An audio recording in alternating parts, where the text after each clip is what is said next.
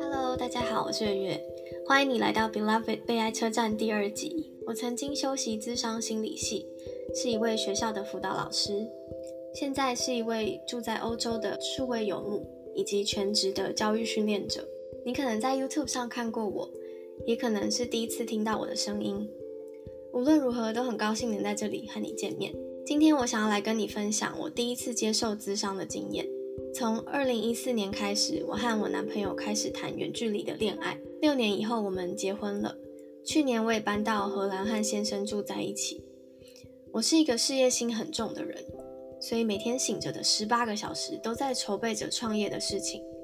但是我先生是一个很悠闲的人，他每天想着都是怎么享受生活，不管是睡到自然醒，尝试新的食谱，玩手机游戏。或是看喜剧演员的 stand-up comedy show，我们两个在乎的事情大相径庭。每次我看到他很悠闲的时候，我心里面就有一把火，觉得我这么努力工作，你为什么都没有在为未来努力呢？在我忍受、调试、沟通了许久都没有进展，我终于决定找一位线上的跨文化咨商心理师来谈谈。我希望他可以告诉我，这一切都是我老公的问题。但是当他听完我们的故事以后，他问我的第一句话竟然是：“你为什么这么努力工作呢？”我先是两眼无神的呆坐在电脑前面很久，接着眼泪像是火山爆发一样的喷发出来。我真的从来没有想过这个问题。我告诉咨商师，我觉得我这么努力工作是因为一个信念，就是努力都不一定会成功了，那不努力不就完蛋了吗？原来一直以来，我向前冲的动力大多是出于恐惧。原来我并没有那么喜欢工作。原来我每天的思绪都是：我一定要写出一篇完美的 po 文，我一定要在睡觉前改完所有的作业，我一定要想出来下一步该怎么走，我一定要赚到基本工资等等。咨商师很温暖地问我说：“如果你今天没有做到这些，会发生什么事呢？”我实在不知道怎么回答。但是我知道自己终于卸下了肩头上扛了好几年的包袱。原来不那么努力也不会怎么样。在谈完约十五分钟以后，咨商师就直接告诉我，我一直想不透的答案，就是为什么我这么容易生气和流泪。有时候老公开玩笑说我身高太矮了，看不到荷兰浴室的镜子，或是老公起得比较晚，让我心里不平衡，我就会吃不下、睡不着，或是非常有情绪。理智上我知道这些都是很小的事情，但是我却没有办法控制那一波未平一波又起的情绪。智商是说，听起来你一直是处于 burn out 耗竭的状态，但是自己并不知道。当你弹性疲乏的时候，挫折容忍力低是很正常的。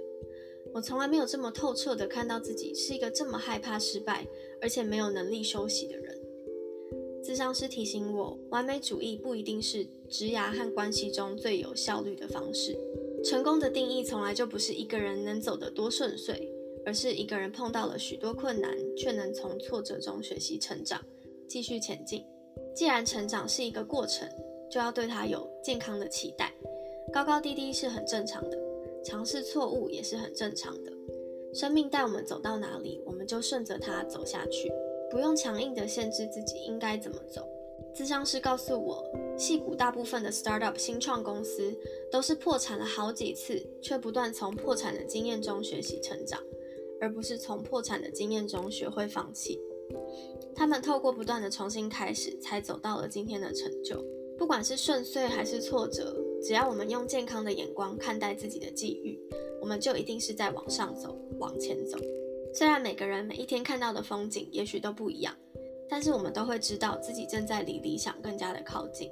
咨商过后，我还是会在工作的时候看到老公打电动，心中那个不平衡的我又要跑出来怒吼，但是另一个陌生的声音却先跳了出来。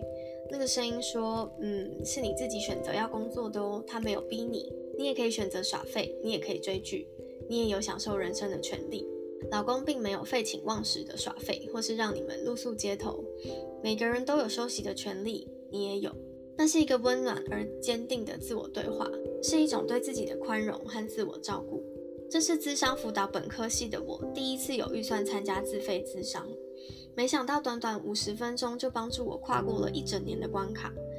虽然费用真的很高，但是我觉得费用也帮助我更投入在觉察、准备和练习的历程中，反而让咨商更有效率了，也让我拥有更丰富、意想不到的收获。如果你也有跨不过去的关卡，我真心推荐你到家里附近的心理咨商所预约，看看哪一位咨商师的经历背景是比较适合你的。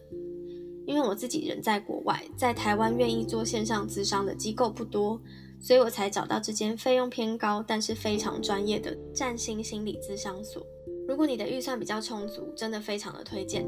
但如果你人在台湾，其实可以找到许多每小时一千五到两千五的专业咨商师。我这几天也会整理一份咨商中心的推荐列表，放在我的粉丝专页和 Instagram 上，提供大家参考。那我今天的分享就到这边，谢谢你们的收听。如果你喜欢今天的 Podcast 内容，请你帮我分享。评分五颗星，并留言告诉我你想要听些什么。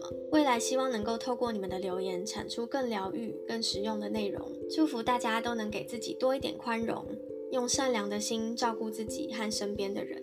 Beloved 被爱车站，我们下一集见喽，拜拜。